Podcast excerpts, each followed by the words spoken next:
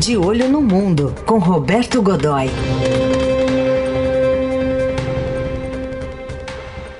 É hora da política internacional aqui no Jornal Eldorado. Oi, Godoy, bom dia. Bom dia, Heisen. Bom dia, Carol. Bom dia, amigos. Bom dia.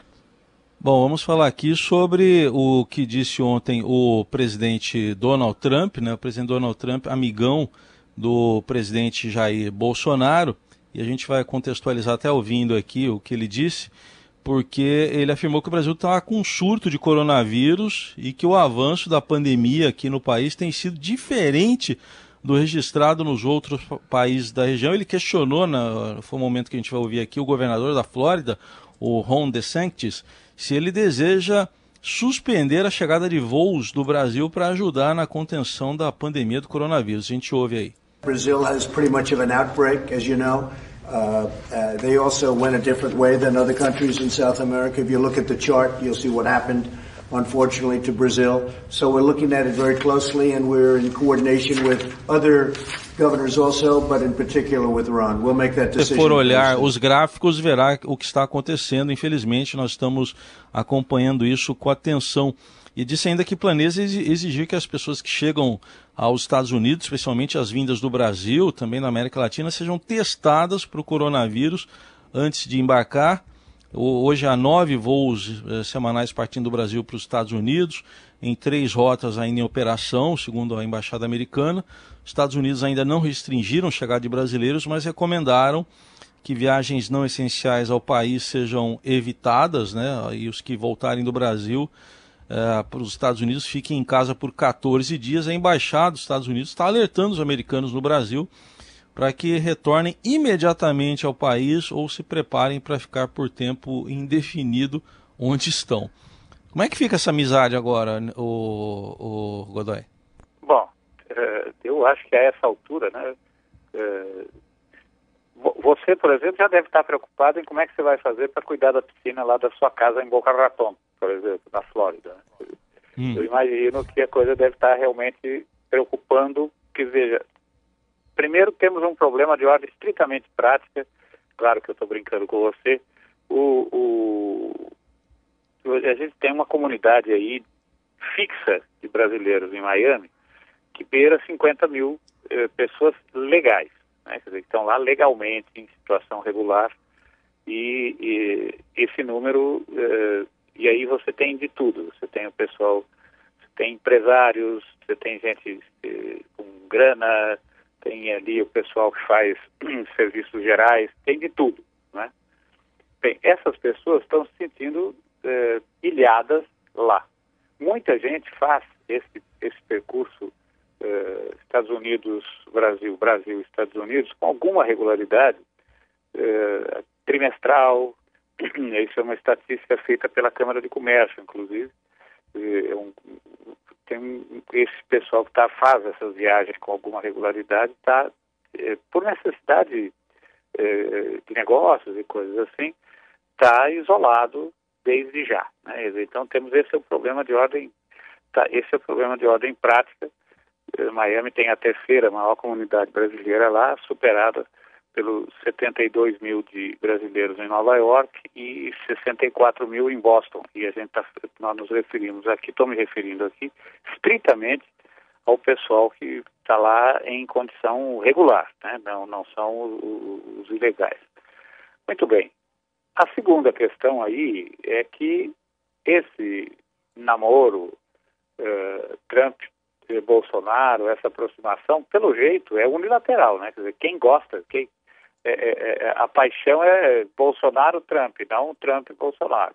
Tudo bem, é, ele foi bem recebido, foi quando esteve nos Estados Unidos, foi bem recebido, o chefe de Estado brasileiro, foi bem recebido ali, essa coisa toda, mas veja, em pouquíssimos momentos, e nenhum momento de grande expressão, o governo do presidente Donald Trump sinalizou com qualquer tipo de privilégio ou benefício para o Brasil. Muito ao contrário disso, tem é, feito, tem demonstrado, na verdade, e não é indiferença, mas uma prioridade única, exclusiva e, e exclusiva mesmo, excludente, por assim dizer, é, de quaisquer outros interesses que não sejam os dos Estados Unidos. E isso agora fica muito evidenciado no meio da, da no meio da, da, da, da, crise. O que a leitura que se faz, Heisen, lá é de que eh, a leitura de analistas e, e alguns deles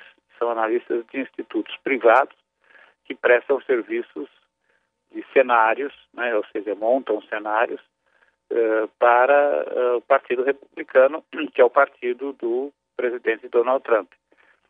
Uma das situações que eles apontam é a de que presidente Jair Bolsonaro é popular, mas não tem liderança, ou seja, uh, nesse caso da, da nesse caso da, da, do coronavírus, da, da Covid-19, é, é uma incógnita nesse momento a gente imaginar que se ele resolver virar o, se ele resolver virar o conceito, realmente a situação é muito grave, vamos fechar o país.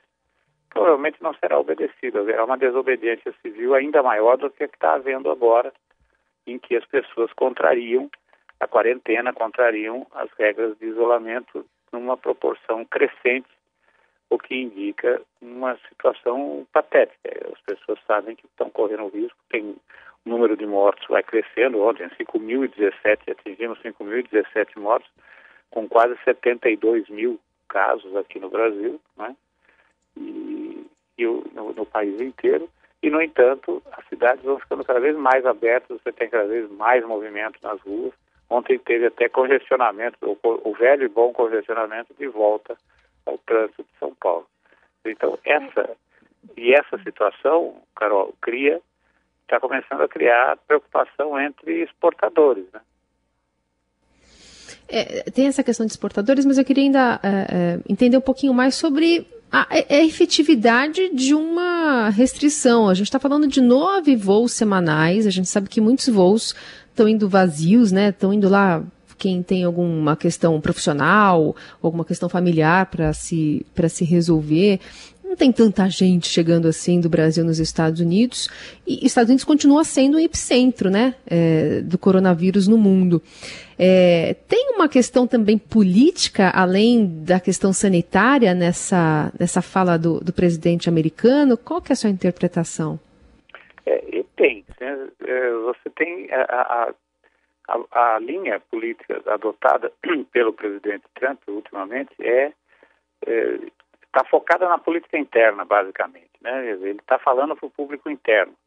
De repente, ele está percebendo que está percebendo, afinal, os números não, os números são brutais, né? Quer dizer, ele tem ali a conta do coronavírus nos Estados Unidos já pode ser calculada na proporção de milhões, né? Os efeitos vão ser muito mais longos e hoje, na verdade, aqui na nossa madrugada, um dos um pesquisador uh, da Universidade de Yale fez uma declaração muito interessante dizendo o seguinte: qualquer projeção que se faça a respeito da evolução uh, a respeito da evolução da, da, da pandemia uh, não se sustenta, não pode ser considerada confiável, porque ninguém sabe nada profundamente a respeito do comportamento dessa doença. Estamos aprendendo é basicamente aquele velho modelo, quer dizer, estamos trocando o pneu, estamos trocando o pneu do carro com o carro andando, né? ou seja, é, e diante diante dessa situação, é, o que o presidente Trump está fazendo é tomar medidas é, de ordem interna, é, mostrando que está é, crescendo a preocupação, que precisa abrir o país, a economia não pode ficar parada, mas ao mesmo tempo precisa tomar extremo cuidado.